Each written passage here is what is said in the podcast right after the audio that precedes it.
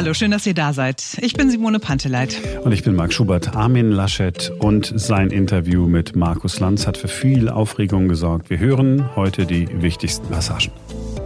Heute ist Gründonnerstag, der 1. April. Was genau ist an diesem Tag eigentlich grün und warum nicht blau, rot oder gelb? Schauen wir uns an, genauso wie wir klären, warum der morgige Karfreitag Karfreitag heißt und der Ostermontag eigentlich auch noch ein Feiertag ist. Wir gehen also versöhnlich in das lange Wochenende. Ganz an Corona vorbei kommen wir aber auch heute nicht. Wir sind wieder mit Ricardo Lange verabredet, dem Berliner Intensivpfleger, den wir das ganze Jahr über begleiten. Ricardo nimmt uns mit und schildert uns, wie sich der Alltag auf den Intensivstationen entwickelt. Ja. Hallo Ricardo, hier ist Marc. Ah, hi. So, wir wollten ja bei dir nochmal nachfragen. Ähm, wir haben ja vor zehn Tagen oder so gut miteinander gesprochen, wie die Lage ist. Wie geht's dir überhaupt? Ja, mir geht's gut. Bin nur verwundert über manche Post, die man so bekommt. Hatte vorhin. Was passiert? Vorhin auf meinem Instagram-Account so eine nette Nachricht von jemandem bekommen, der so ein bisschen, ich sag mal, ironischerweise ein bisschen ähm, skeptisch der Corona-Situation in Deutschland gegenüber ist. Mhm. Und da stand drin, dass wir, also es, Corona ist alles Quatsch und ähm, weil ich dann für einen Blödsinn erzählen würde, was mir denn die Regierung für meinen Bullshit bezahlen würde und wir würden ja gar keine Patienten, sondern Puppen im Bett haben. Also ja, da musste ich nur gerade so ein bisschen schmunzeln, aber dann hast du ja auch schon angerufen. Was ist los mit Leuten? Ja, keine Ahnung. Also ich kann verstehen, dass viele äh, politikmüde sind, dass viele manche Maßnahmen, und da muss ich mich auch mit einschließen, eben nicht so richtig verstehen, weil es halt so ein Maßnahmenwürfer ist, ständig was anders und dann auch nicht richtig, sondern nur halb. Das kann ich verstehen, aber dass Leute teilweise immer noch denken, wir haben Puppen im Bett zu liegen, das hätte ich jetzt nicht gedacht. Also das ist echt, ja, keine Ahnung, was mit den Menschen los ist. Ja, ein, ein paar Bekloppte gibt's halt eben. Äh, das sind der Patienten hoffentlich äh, nicht bei dir auf der Intensivstation, sondern hoffentlich sind die in einer vernünftigen Therapie, weil ich glaube, die brauchen Hilfe. Ich würde mich tatsächlich freuen, wenn wir wirklich nur Puppen im Bett hätten. Ja, also wäre ja nicht mal falsch, aber leider ist dem nicht so.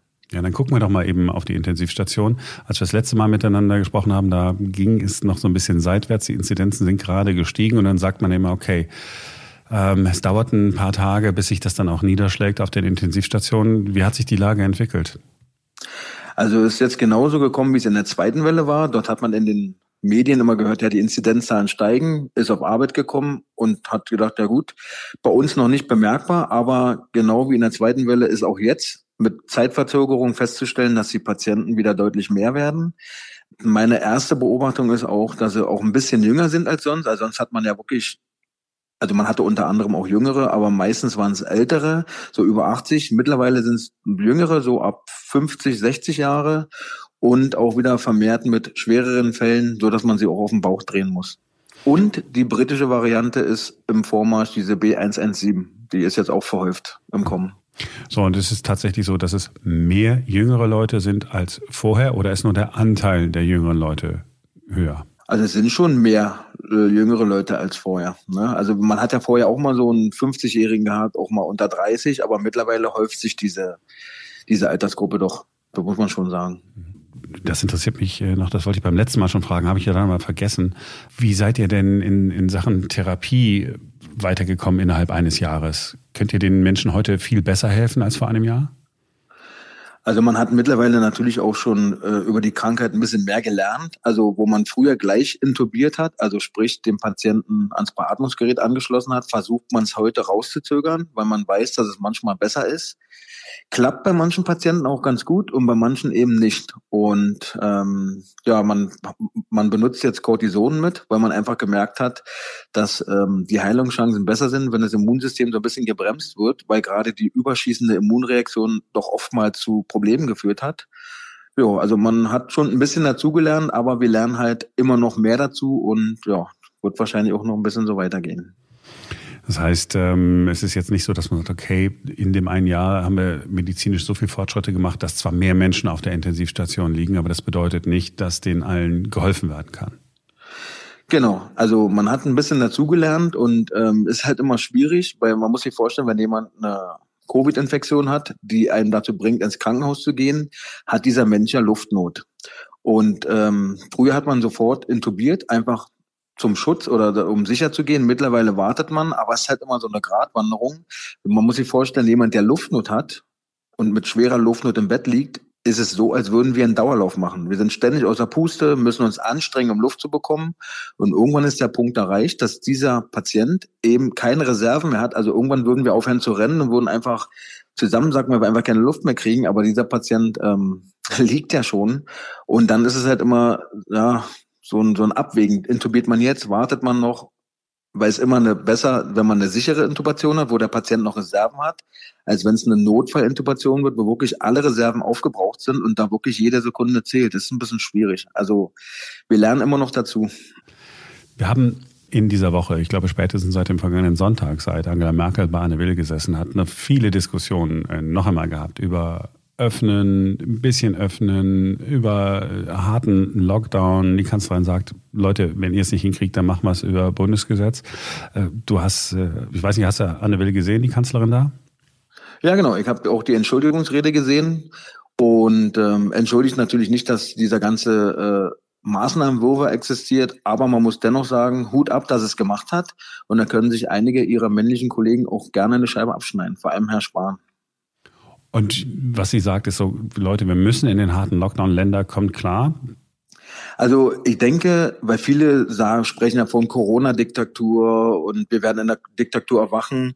Aber genau so, wie es jetzt gerade in Deutschland läuft, zeigt uns ja, dass wir eben nicht in der Diktatur, sondern in einer Demokratie leben. Und ich denke, dass es deswegen für die Politik, auch wenn sie viele Fehler macht, aber dennoch nicht so leicht ist, ähm, ihre Maßnahmen so durchzusetzen oder so zu planen, wie sie es gerne hätten, weil es gibt immer jemand, der was dagegen hat, dann gibt es irgendein Gericht, was eine Maßnahme wieder einkassiert.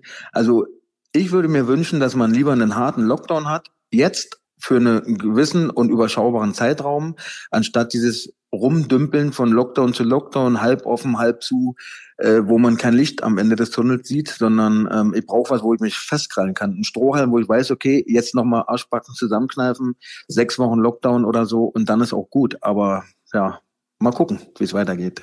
Ja, und du sagst das auf der einen Seite als äh, Intensivpfleger, auf der anderen Seite als äh, normaler Mensch. Also ja, keiner hat Bock auf Lockdown, aber du bist ja einer von denen, die es dann unmittelbar zu spüren bekommen, wie die Politik entscheidet.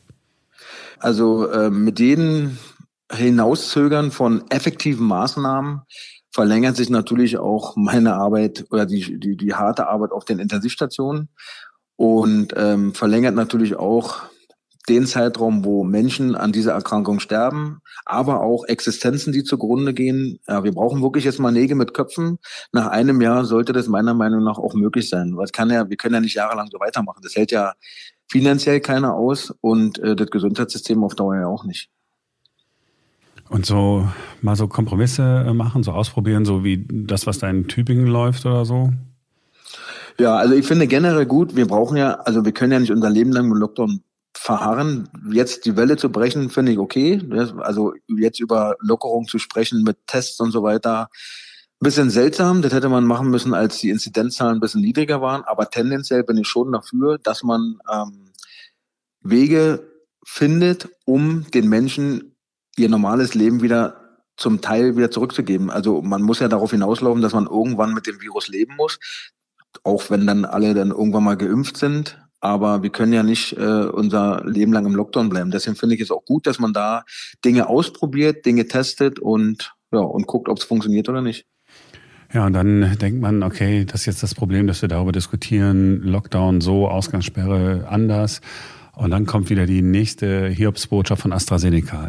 Das ist unfassbar, oder?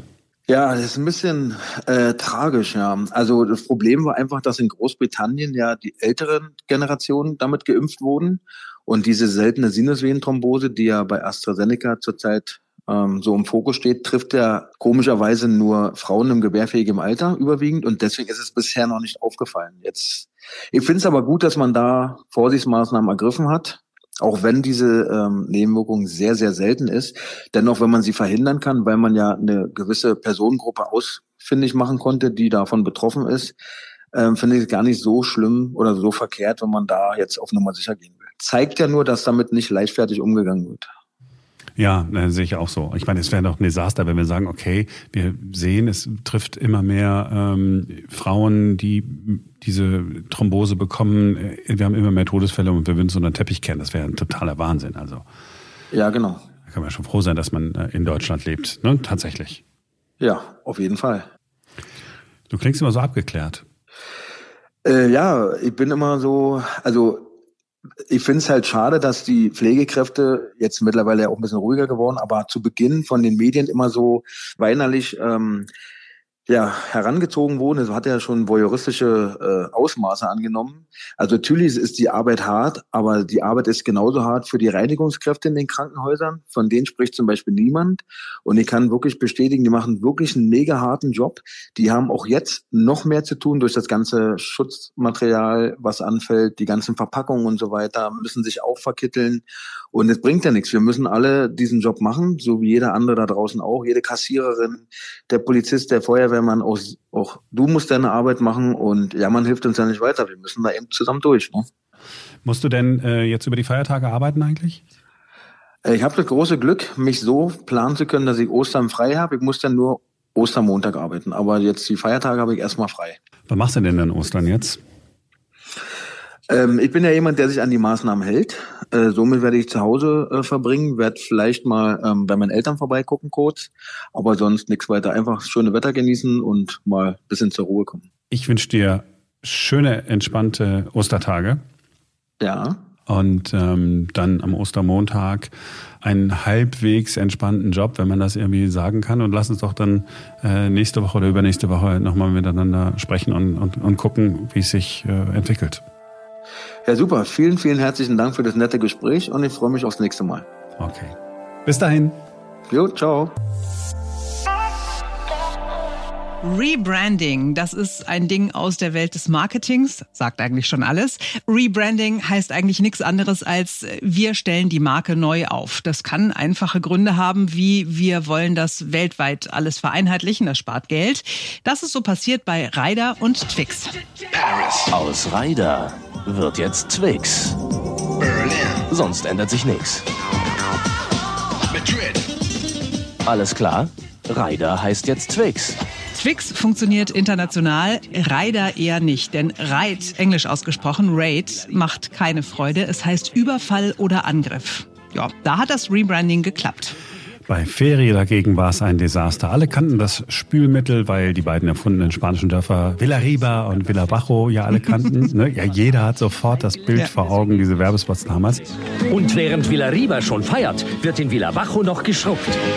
Der Hersteller Procter Gamble hat aber gedacht, nee, also nee, das geht nicht, die in Europa. Das, wir müssen das vereinheitlichen. Wir nennen das so wie überall auf der Welt, wie bei uns in den USA. Aus Fairy wurde Dawn, ja, wenn man es liest, D-A-W-N, man konnte es gar nicht richtig aussprechen. Die Marktanteile sind zusammengebrochen. So, und dann gibt es Rebranding, um ein negatives Image loszuwerden. Philip Morris, der Zigarettenhersteller, hatte natürlich ein schlechtes Image, klar, erst recht in den USA. Also hat man einen neuen Namen gesucht und der Konzern heißt jetzt Altria. Die stellen immer noch tödliche Sachen her, aber man denkt nicht mehr sofort an Lungenkrebs. So, und jetzt sind wir Zeugen eines Rebrandings, von dem wir nur vermuten können, dass es nicht funktioniert, sondern das Gegenteil bewirkt. Aus Covid-19-Vakzin AstraZeneca ist geworden Vaxzevria von AstraZeneca. Der Name der Firma bleibt gleich, aber der Impfstoff hat einen neuen Namen bekommen. Das ist ja alles schon lange geplant gewesen, sagt man bei AstraZeneca, denn man habe noch ja gar keinen richtigen Namen gehabt. Das Doofe ist nur, dass der neue Name eingeführt worden ist nach den schlechten Nachrichten der vergangenen Wochen. Also alles, was mit AstraZeneca zu tun hat, läuft nicht gut und das, obwohl der hm. Impfstoff doch so viele Menschenleben retten kann. Also wenn ich doch vorhabe, das umzubenennen und dann kommen diese ganzen schlechten Nachrichten, da muss ich doch erahnen, dass die Menschen dann sagen, Moment mal, jetzt benennen die das um, da steckt doch bestimmt was dahinter, die wollen was verschleiern. Einfach nur schlecht. Ja, nicht so schlau, stimmt. So, heute ist Gründonnerstag. Es steht bevor der Karfreitag. Und Simone hat mir versprochen, weil wir uns darüber unterhalten haben, warum heißt es Grün und warum heißt es K, dass du es erklären kannst. Hast du eine Vermutung? Ähm, bei Gründonnerstag, ich denke an Palmsonntag, grüne Palmblätter und deswegen ist es grün. Mhm. Also es gibt mehrere Erklärungsansätze dafür, warum der Donnerstag vor Ostern Gründonnerstag heißt. Sicher ist, dass am aller, allerersten Gründonnerstag, also am Tag vor der Kreuzigung Jesu, Jesus und seine Jünger zusammengesessen haben beim letzten Abendmahl. Anschließend haben sich die Jünger schlafen gelegt und Jesus ist in den Garten Gethsemane gegangen, um dort zu beten. Und in der Bibel steht, dass er da Gott drum gebeten hat, diesen Kelch, dieses unfassbare Leid an ihm vorübergehen zu lassen. Und somit könnte Greinen, eine altmodische Form von Weinen, der Ursprung des Namens gewesen sein. Es hieß eigentlich Greindonnerstag. Ah. Also von Weinen. Und später ist Gründonnerstag draus gemacht worden. Das ist nur eine Theorie. Belegt ist sie auch nicht. Genauso wenig wie diverse andere Thesen. Also es könnte zum Beispiel auch ganz einfach so sein, dass der Gründonnerstag so heißt, weil es schon vor Jahrhunderten Brauch war, am Donnerstag vor Ostern grünes Gemüse wie Spinat, Grünkohl, Salat und andere grüne Kräuter zu essen, weil man sich davon sehr viel Kraft und eine heilende Wirkung für das gesamte Jahr versprochen hat. Ah, okay, da kommt also doch der Salat ins Spiel. Ich habe nämlich gedacht, dass du, als du gesagt hast, okay, saßen beim letzten Abend mal zusammen, dass es da irgendwas Grünes gab, vielleicht grünen Salat und dass daher das Grün gekommen wäre. Und okay. jetzt aber Karfreitag. Okay, die Erklärung geht deutlich schneller. Hast du da eine Idee? äh, überhaupt nicht. Und ich meine, ich, ich, bin, ich bin ja katholisch erzogen worden. Ich müsste es wahrscheinlich wissen irgendwie, ne? oder? Nee, Keine Ahnung. Also ich bin auch sehr fromm erzogen worden, aber ähm, ich hätte es auch nicht gewusst von Na, selber. Fromm also, nicht, fromm. nee, nee. Aber Katholisch und fromm ist nicht das gleiche. Okay. Also das K äh, vor dem Karfreitag geht zurück auf das althochdeutsche Wort Kara. Und das bedeutet so viel wie Klage, Kummer oder auch Trauer. Ach. Und wenn man bedenkt, dass an diesem Tag Jesus gekreuzigt wurde und die Christen deshalb traurig sind, dann macht es äh, auch Sinn, diesen Tag Trauertag zu nennen. Aber das ist, das ist, eine, das ist eine schöne Erklärung. Und da weiß man es auch wirklich hundertprozentig. Ach, das ja. finde ich gut. Also Trauerfreitag. Kurz, ne? Ja, Trauerfreitag halt, ne? Ja, genau. Und ähm, der Ostermontag heißt Ostermontag, weil es der Montag nach Ostern ist, ne? genau, da ist ja eher die Frage, warum in aller Welt ist das auch noch ein Feiertag? Weil an Ostersonntag ist ja Jesus auferstanden. Also somit ist doch, da war doch das Happy End. Warum ist dann der Ostermontag auch noch ja. ein Feiertag? Mein Vater hätte jetzt gesagt, steht alles in den Büchern. In dem Fall äh, steht es tatsächlich in der Bibel, im Lukasevangelium. Da steht, dass an diesem Tag, an dem Montag nach dem Ostersonntag ähm, zwei trauernde Jünger auf dem Weg nach Hause waren und von der Auferstehung noch nichts mitbekommen hatten. Und sie haben einen Fremden getroffen und haben in ihm den auferstandenen Jesus erkannt und sind dann nach Jerusalem zurückgegangen und haben allen von ihrem Erlebnis erzählt weil viele Jünger ähm, das auch noch nicht wussten und die erfuhren demzufolge also erst am Montag von der Auferstehung Jesu und deswegen ist auch der Montag ein Feiertag. Und warum heißt Ostern Ostern? Äh, von Ostera, das war, oh, da müsste ich jetzt nochmal nachgucken, aber äh, also ich weiß, es ist irgendwas mit Ostera und irgendeine Göttin des Frühlings, keine Ahnung, wow. Soll ich googeln? Warte, lass mich, weil, weil das fiel mir jetzt gerade ein. Wir haben über alles Mögliche gesprochen, aber das eigentlich naheliegende nicht. Oster. Es gibt noch 1300 andere Fragen. Ja. Die man klären könnte. Warum spielt eigentlich das Lamm so eine große Rolle? Warum spielt der Hase so eine große Rolle? Warum versteckt man Eier? Warum werden diese Eier vorher gefärbt? Und so weiter und so fort. Ostara wurde erstmals schriftlich durch den angelsächsischen Kirchenhistoriker Beda Venerabilis erwähnt. Beda wollte damit im Streit um den Namen des Osterfestes Argumente finden. In seinen Augen war die Benennung des Festes als Easter eine Referenz auf ein heidnisches Fest, welches damit in Erinnerung gehalten würde, wie so oft bei den Christen, ne? Also genau, also ich glaube bei diesem also Ostara wurde irgendwie in der Frühlingszeit gefeiert und die Christen haben dann gedacht, okay, um den Leuten das jetzt nicht komplett zu vermiesen und wegzunehmen, nennen wir dieses Fest halt Ostern. Wir haben gar keine eigene Idee für einen eigenen Namen. Und tatsächlich, ähm, Ostern von Ostara und dann heißt es hier, das Christentum leitet die Bezeichnung von dem Begriff Osten ab, denn die Frauen, die zuerst am leeren Grab Jesu standen, haben zuerst Richtung Osten geguckt, zum Sonnenaufgang, also zur Morgenröte weil sie erwartet haben, dass Jesus aus dieser Richtung zurückkommt. Ah, okay. Sagt das Internet. Also in diesem Sinne wünschen wir euch einen schönen Gründonnerstag, einen entspannten Karfreitag, ein tolles Osterwochenende inklusive äh, des langen, also inklusive des Ostermontags und wir hören uns dann am Dienstag wieder. Dann ist wieder ein neuer Tag. So, und äh, jetzt gleich könnt ihr nochmal äh, Zeitzeugen sein. Vielleicht ist das ja ein wichtiges äh, Dokument. Markus Lanz interviewt Armin Laschet etwas, was man sich sonst normalerweise gar nicht angucken wollen würde. Aber nachdem es so viele Diskussionen gegeben hat, dass das möglicherweise der Tiefpunkt des Armin Laschet in seiner Rolle als CDU-Vorsitzender äh, sein könnte, haben wir uns gedacht, wir nehmen mal die wichtigsten Passagen für all die, die es äh, noch nicht gehört haben. Wir sagen Tschüss, ihr hört es euch nochmal an, macht euch euer eigenes Bild. Ich lästere nicht nochmal über Armin Laschet, denn ich hatte sogar ein bisschen Mitleid.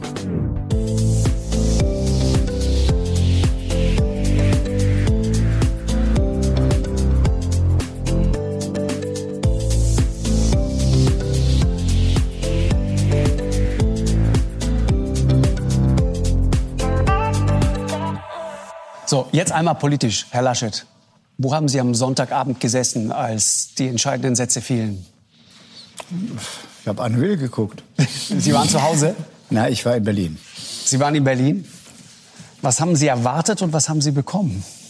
Nein, also die, das, doch, doch. Ich habe an, hab an dem Tag auch Kontakt gehabt mit der Bundeskanzlerin. Wir haben über vieles gesprochen und Anne Will hat sehr geschickt, sehr auf den Punkt dreimal nachgefragt und daraus ist das entstanden. Einmal, wie, wie, fanden Sie es denn, bevor wir einmal kurz reinschauen? Naja, Sie, da schauen Sie lieber rein, dann sieht man ja, wie es okay. abgelaufen ist. Denn die Bundeskanzlerin äh, macht erst deutlich, es sind viele, die da eine etwas andere Haltung haben, dann macht sie noch ein paar Sätze und dann wird es versucht, auf den Punkt zu bringen. Journalistisch okay. Also verstößt Armin Laschet gegen den Beschluss, den er mit Ihnen gefasst hat? Es gibt mehrere Bundesländer, die eine sehr äh, weite Interpretation haben und das erfüllt mich nicht mit Freude. Also ja, er verstößt dagegen. Ja, aber er ist nicht der Einzige. Es war die Kanzlerin selbst, die NRW ins Spiel gebracht hat. Sie also sagt das zum erst, das erste Mal NRW. Sie betont extra NRW. Und wir beide, Herr Lasche, kennen uns lange und gut genug. Wir schauen uns dabei tief in die Augen. Das war kein Zufall.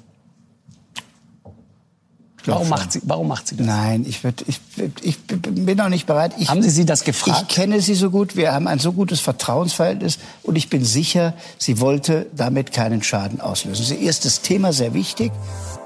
Und dann ist es, wenn du einen verabredeten Termin okay. in einem Laden hast, möglich mit zertifiziertem Test. Das ist der einzige Unterschied. Aber das ist genau Ihr Punkt. Nein, das, das will ist sie nicht. Punkt. Ja, äh, aber da hat sie natürlich ja recht, oder das nein? ist in Niedersachsen so. Nein, das, der, der, der Wo, warum macht Punkt sie das? Wieso sagt größer. sie nicht Niedersachsen? Wieso sagt sie NRW? Ja, ich weiß, es in der Sekunde fiel ihr vielleicht NRW ein. Es ist, Haben Sie mit ihr telefoniert danach nochmal? Ich spreche nicht über Telefonate mit der Bundeskanzlerin. Sie können aber nee, sicher ob, sein. Ob, ob. Auch nicht. Äh, Sie können sicher sein, dass, dass die Frage zwischen uns besprochen ist. Sie haben vortelefoniert nein, oder nachher nein, wir telefoniert? reden nicht darüber, Herr Lanz. Warum hat sie es gemacht? Ja, dann laden Sie sie ein. Hier ist ja bestimmt noch ein Stuhl frei. Was glauben Sie? Der Punkt ist doch, Herr Laschet, worum es mir geht. Mir ist das Thema wichtig und uns ist das, das allen das, das Thema wichtig. Und mir ist vor allem wichtig, dass wir jetzt keine Öffnungsdiskussion führen. Das ist nämlich keine. Das verstehe ich. Aber warum nimmt sie Sie? Ja, ich weiß. Lass uns doch über die Sache reden. Nein. Wir haben gerade zusammen. Entschuldigung, Sie sind der neu gewählte CDU-Chef, Herr Laschet. Und diese Geschichte ist in der Sekunde, in der sie das macht, ist sie mit Ihnen verbunden. Das Ding geht plötzlich mit Ihnen nach Hause. Ja, ich habe meine Position, die habe ich deutlich gemacht. Die kann auch mal anders sein als die der Kanzlerin. Wir sind einig. Wir brauchen jetzt harte Maßnahmen. Ich meine, es geht jetzt um was. Sie, ja. Sie, Sie hier geht es aber um die Sache. Wie man hier. Aber äh, heißt das, dass ihr die Partei völlig egal ist? Nein, ihr geht es um die Sache. Sie beschädigt um Sie. Äh, doch. Ich empfinde es nicht so. Als CDU-Chef und auch als möglichen Kanzlerkandidaten? Ich empfinde es nicht so. Sie kennt, wie die Position in der CDU zu dieser Frage ist. Äh, es war im CDU-Präsidium andere Landesverbände, die exakt die gleiche Position haben. Aber Sie haben sich doch nicht darüber gefreut, finde, Herr Laschet, über Herr Lanz, das, was ich da sag's nochmal, ich habe mich nicht gefreut das ist ja der erste Teil. Der zweite Teil ist, in München sitzt einer, ich habe neulich den Satz gelesen, der riecht das. Wenn da einer angeschossen ist, der riecht das. Ja, ist auch nicht angemessen. Und bleibt ein so gutes Verhältnis. Also wenn die CSU die Sie Kanzlerin, wenn die CSU die Kanzlerin immer so gut behandelt hätte, wie die CDU-Landesverbände und ich das getan hätten, wäre uns manches erspart geblieben. Und das ist wahr. Also. Aber da sitzt jetzt jemand und, ja, ich sehe, und der es, sagt, es war, der sagt öffentlich, wieder öffentlich, nicht gut, kann doch nicht sein, dass sich so sechs Monate vor der Bundestagswahl zerfleischen sich äh, die, die Kanzlerin und, und, und der Parteichef. Sagt er auch nicht zufällig. Das war. Welche, welche, welche Motivation hat er dafür, das zu tun? Er legt dann auch noch mal nach und sagt, in Hotspots, Inzidenz über 100, muss man natürlich alles zumachen. Gibt einige, die das immer noch nicht verstehen. Zweiter Treffer gegen Sie. Glauben Sie, ich antworte jetzt auf jeden dieser Sticheleien und Treffer. Mir geht es hier um die Frag Sache. nur. Ich finde vieles überzeugend, was Herr Palmer macht. Und wenn ich das für richtig halte, dann mache ich das. Ich bin 18 Millionen Menschen bei uns Sie verantwortlich. regieren ein Viertel Und des ich Landes. möchte mal daran erinnern, das macht das nicht oft, wenn man sich die Ergebnisse, welches Land wie durch die Pandemie gekommen ist, da ist Nordrhein-Westfalen nicht bei den schlechtesten Ländern. Um es mal ganz vorsichtig zu formulieren. Und ich würde nie anderen Ratschläge geben, was Sie zu tun haben. So ist es. Hat sie jetzt Ist richtig nicht gut. Jeder der 16, ich kenne alle Kollegen, jeder bemüht sich für sein Land. Der braucht keine Belehrung von anderen. Ist so. Also Sie sind doch angefasst. Nein, ich finde nur, den, auf, dass das nicht schön ist, dass es nicht nutzt, dass es auch der Pandemiebekämpfung nicht nutzt. Eine parteipolitische Frage. Sind Sie so angefasst, weil die CDU gerade eh wie, wie so eine Aktie langsam nach unten rauscht und möglicherweise der Satz äh, eines berühmten Bankers gilt, Schluss ist erst bei Null? Nein. Wir müssen besser werden. Wir sind letztes Jahr besonders hochgestiegen wegen dem guten Management der Krise, von schlechten Werten hoch. Und seit Wochen läuft es nicht gut. Bei Impfstoff, bei äh, Masken, bei Tests, Alles unsägliche Mallorca-Entscheidung. Alles bunt. Ja, und das ist nicht gut und das reißt uns runter. Alles bunt. Ja, ich, ich, so ist es mit den Impfstoffen. Ist aber auch keine Schuldzuweisung. Das sind die Dinge, die die Leute ärgern. Es läuft nicht und daraus kommt diese Mischung zustande.